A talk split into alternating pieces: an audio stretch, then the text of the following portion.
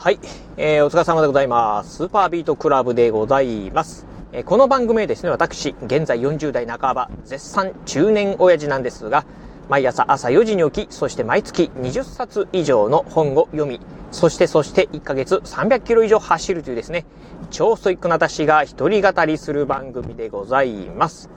はい、ということで、えー、今日のね、お話はですね、いよいよ本格的な花粉シーズンがやってきたというですね、すごく辛いね、お話をしてみたいと思います。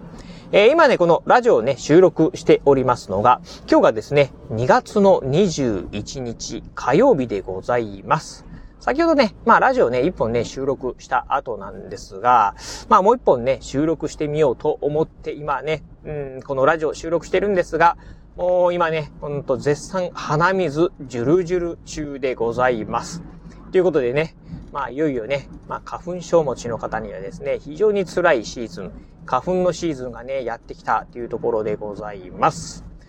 ええー、まあね、あのー、先週、うん、先週末から、今週の初め、まあね、日曜日、えー、土曜日からですね、日曜日にかけて、まあ非常にですね、全国的にですね、まあ暖かかったっていうところもね、あるのと、あとね、えー、まあ2月のね、2月も下旬になってくるとですね、いよいよ、まあ花粉のシーズンがやってくるっていう中で、まあ先ほど言いました通り、まあ先週末から日曜日にかけてですね、非常にね、全国的にですね、暖かい日がね、続いたっていうところもあってですね、ここでですね、まあ一気にね、花粉がね、ねまあ、うん、まあ、悲惨、悲惨って言えばいいんですかね。まあ、あ飛び始めたっていうところはね、あるんじゃないかなと思います。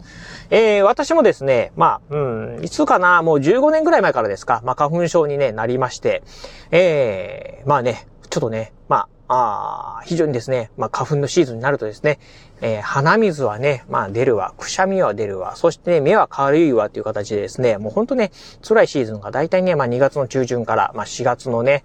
えー、中旬ぐらいまで、なのでね、2ヶ月ぐらいね、続くというですね、ほんとね、こう嫌なシーズンがね、やってきたなと。まあそんな花粉症に15年ほど前にですね、えー、から、まあ花粉症をね、発症している状況でございます。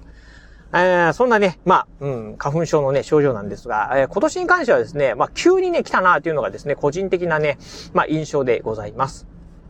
まあ、例年であればね、なんかね、ちょっとこう、あ鼻水はね、ちょろちょろ出るかなとか、なんか最近くしゃみは出るなとか、ああ、目が痒くなってきたな、いよいよ来たなっていうようなね、感じなんですが、なんか今年に関してはですね、一気にね、来たなという感じなんですね。普段まあね、さっき言った鼻水、えー、くしゃみ、えー、あとね、まあ目のかゆみっていうのがですね、段階的にね、こう、まあひどくなりにつれてね、来るんですけど、今年はね、もう一気に来てっていうね、来たっていう感じでございまして、っていうのはですね、まあ、うん、私ね、まあ昨日、えー、2月のね、20日ですね、えー、までですね、まあ、までって言えばね、いいのかな？あ先週のね、2月の18日からですね、2月の20日までのね、3日間、えー、実家のね、高知県の方にね、帰っておりました。まあ、高知県、まあ私の住んでる倉敷よりもですね、まあ少しね、暖かいということもあるんでしょうか。ああ、やっぱりね、多分ね、向こうの方がですね、花粉がですね、あの、圧倒的にね、飛んでるなっていうのがですね、もう、いてね、すぐわかるぐらいですね、感じるぐらいでございました。ということでですね、まあ、要は、あんまりね、まあ、花粉が飛散してなかった倉敷から、えー、花粉が猛烈に飛んでるね、高知県に行ったということもあってでしょうね。もういきなりですね、うーん、まあ、くしゃみ、鼻水、目のかゆみがですね、一気にね、押し寄せてきたというね、感じでございます。まあ、ほんとね、あのー、特にね、もう、もう、目のね、かゆみに関してはですね、もう昨日からね、もうほんとね、辛い状況が続いてまして、そしてね、今もね、めちゃくちゃね、えー、目がね、かゆい状況でございます。ということでね、まあ、どうするかなというところで、まあ、ね、えっ、ー、と、いわゆるね、まあ、花粉のね、あのー、まあ、アレルギー薬とかね、あったりしますんで、まあ、ああいうのをね、飲めばいいのかなというふうにね、思うところではあるんですけど、あの、私ね、あんまりね、薬っていうのはね、あんまり好きではなくてですね、特に私、あの、薬に結構ね、えー、敏感にね、反応する体質でございます。でね、中にはね、あの、眠くなる系のね、あのアレルギー薬なんかもね、あったりするんですけど、どうもね、うん、やっぱりね、ああいうのをね、飲むとですね、もう適面ね、眠くなってしまってですね、なんか、普段のね、活動が全くできね、できなくなってしまうというところもあってですね、極力ね、薬は飲まないように、まあ自力でね、なんとかね、治せないかなというふうにね、思ってるところなんですね。うん。なのでね、まあ、あとはいえ、まあね、なかなかね、自力でこれね、花粉症治すことは難しいっていうところもあってですね、うん、まあどうするかなっていうところでね、今年ね、今、ちょっとね、えー、挑戦してるのがですね、八重山クロレラでございます。まあ、八重山クロレラ。うん、花粉にね、効果があるのかどうかっていうのはね、全然ね、わからない。まあ、なんか、八重山クロレラね、効能とか見てても、花粉にね、花粉症とかね、アレルギーなんかにね、えー、効果あるよ、なんてことはね、一切書いてはないんですけど、えー、私ね、3年ほど前にですね、えー、八重山クロレラ、常用してた頃はあったんですけど、それね、してる時にですね、なんかね、その時はね、花粉症のね、症状がほとんど出なかったっていうこともあってですね、これもしかしたら花粉症にね、えー、効くんじゃ、効果があるんじゃないかなと思ってですね、まあ今年、ちょっとね、久しぶりに飲んでみようかなと思ってね、飲んでるところでございます。まあね、えー、なんかいろんなね、まあ、あニュース等によるとですね、うん、今年はですね、こう過去10年の中でね、一番ね、花粉の飛散量がね、多いというふうにね、言われております。まあ、あとはね、まあ、新型コロナウイルスの関係もあってですね、この3年ぐらいはですね、ずっとね、マスクをした日々がね、多かったかなと思うんですけど、うん、徐々にね、こう、まあ、コロナ禍もですね、明けつつある今ですね、うん、まあ、マスクを外すこともね、増えてくるっていう風になってくるとですね、花粉をね、浴びやすいっていうところもありますんで、うん、まあ、そういったところでですね、もうもしね、この八重山クロレラでですね、クロレラでですね、花粉のね、効果ありっていう風になればですね、これはね、まあ、儲けもんだと思ってですね、まあ、八重山クロレラを飲んでるところでございます。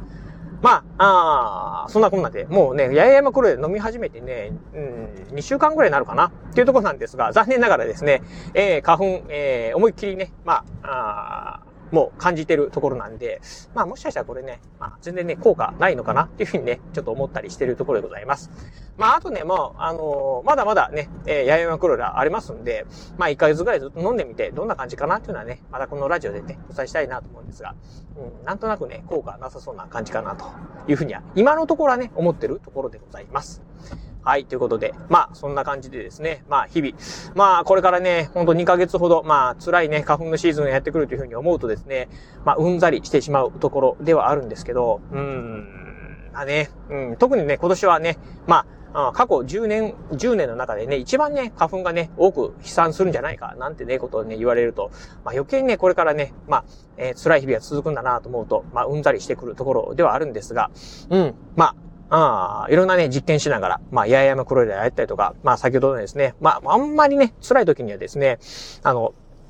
さっき言ったアレルギー性のね、まあ、薬なんかもね、飲みながらですね、なんとかこの春というね、シーズンをね、乗り越えていきたいなと思うところでございます。はい、ということで、まあ今日はですね、えー、花粉のシーズンが、まあ、やってきたというね、お話をさせていただきました。またね、まあ、あの、花粉に関してはね、まあ、先ほど言いました通り、まあ、八重山クロエラのね、まあ、効能等についてもですね、また、まあ、改めてどっかのタイミングでね、お話ししてみたいなと思いますんで、交互期待いただければなと思います。はい。ということで、今日はこの辺でお話を終了いたします。今日もお聞きいただきまして、ありがとうございました。お疲れ様です。